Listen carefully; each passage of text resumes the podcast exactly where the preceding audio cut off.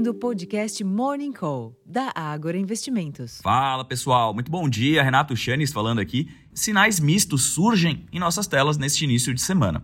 Isso porque os investidores estão aparentemente em compasso de espera pelas decisões de juros em importantes economias, especialmente nos Estados Unidos, na quarta-feira. Hoje, sem maiores direcionadores para os negócios, os índices futuros de Nova York sobem moderadamente, enquanto que na Europa o sinal é preponderantemente negativo. Para além das bolsas, o dólar opera perto da estabilidade ante outras moedas fortes. Os contratos futuros do petróleo ampliam ganhos das últimas três semanas, com sinais de aperto na oferta, elevando riscos inflacionários, enquanto que os preços futuros do minério de ferro fecharam em baixa de 0,17% em Dalian, cotados ao equivalente a 119 dólares e 79 por tonelada. A ausência de um forte referencial externo deveria sim reduzir o apetite por risco aqui em nosso mercado, mas a expectativa de votação da reforma tributária em outubro pode conter uma alta mais forte dos juros futuros e trazer algum alívio para os demais ativos de risco. E de fato, o EWZ, que é o principal ETF brasileiro no exterior, tinha alta agora cedo, assim como os ADRs da Petrobras e da Vale.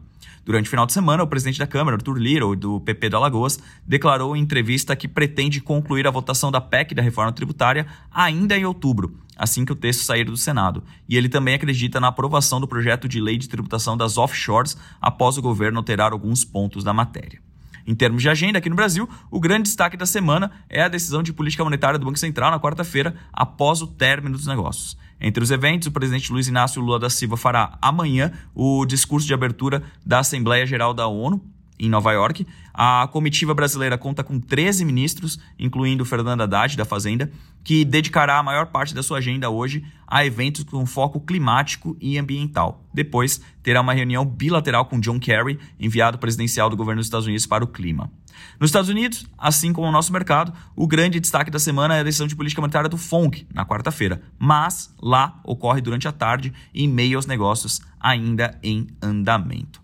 Pessoal, como vocês podem ver, realmente é um dia aqui sem grandes direcionadores, sem grandes novidades. É um dia que o mercado deve operar em função do micro, ou seja, algumas notícias relacionadas ao fronte político, alguma coisa relacionada a alguma empresa em específico, mas nada é, vindo lá de fora, dado que realmente os investidores bem cautelosos no exterior por conta dessas decisões de política monetária, que não vão se limitar, inclusive, a Brasil e Estados Unidos. Tem mais gente decidindo ao longo da semana. China, por exemplo, Japão, Inglaterra, tem muita decisão de política monetária nos próximos dias. Isso faz claramente que os investidores fiquem um pouco mais reticentes em expandir o duration da sua carteira. Em outras palavras, tomarem mais riscos. Então, super quarta-feira, super expectativas. Vamos aguardar para os próximos dias. Eu vou ficando por aqui, desejando a todos uma excelente semana, uma ótima segunda-feira e até a próxima, pessoal. Tchau, tchau.